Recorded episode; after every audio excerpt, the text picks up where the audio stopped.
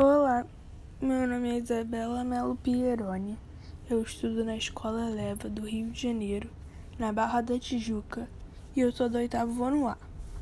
Hoje eu vou falar um pouco sobre o primeiro capítulo do livro Vidas Secas, de Graciliano Ramos, e dar um breve resumo de como o livro é formado.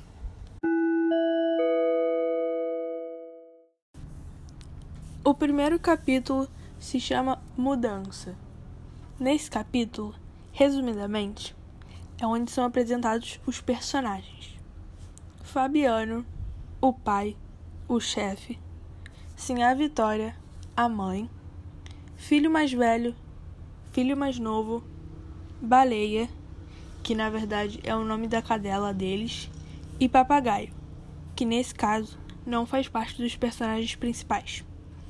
Também é apresentada a sua situação sua situação era que estavam fugindo da grande seca do Nordeste.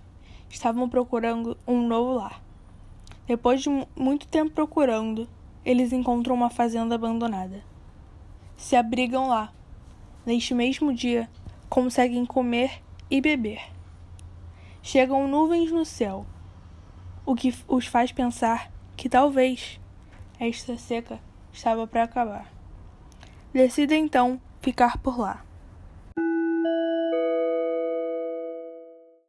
Este livro não busca somente contar uma história, mas também trazer fatores culturais.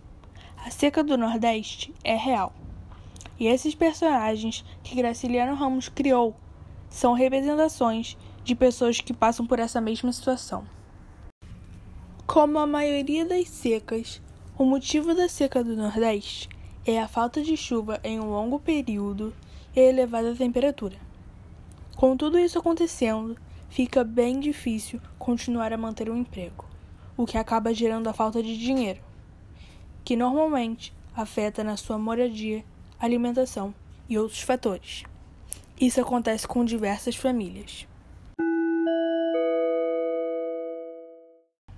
Em relação à gramática e escrita do livro e desse primeiro parágrafo, o autor busca utilizar o jeito de fala que os nordestinos utilizavam, escrevendo então com gírias, palavras e frases de origem nordestina, como por exemplo, anda excomungado.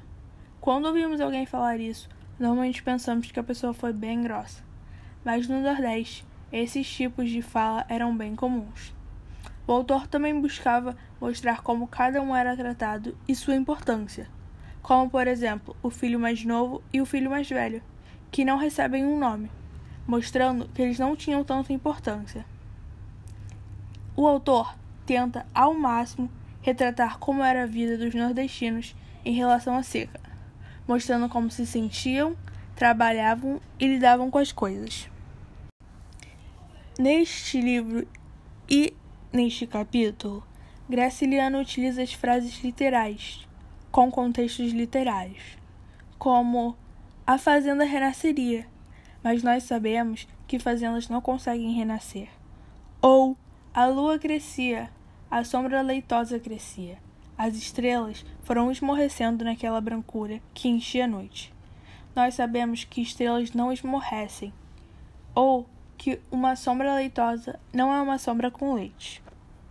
O romance de Graciliano Ramos, Vidas Secas, ganhou uma adaptação cinematográfica em 1963, dirigida por Nelson Pereira dos Santos. Esse filme recebeu diversos prêmios. Você pode assistir a ele no YouTube. Vidas Secas é um livro muito bom, muito interessante e muito histórico, trazendo fatores culturais e não somente uma história, mostrando como tudo acontecia, sendo realista e não omitindo nada. Indico muito a todos a lerem esse livro, não somente por diversão, mas para também obter conhecimento. Muito obrigada por ouvirem meu podcast. Espero que tenham gostado.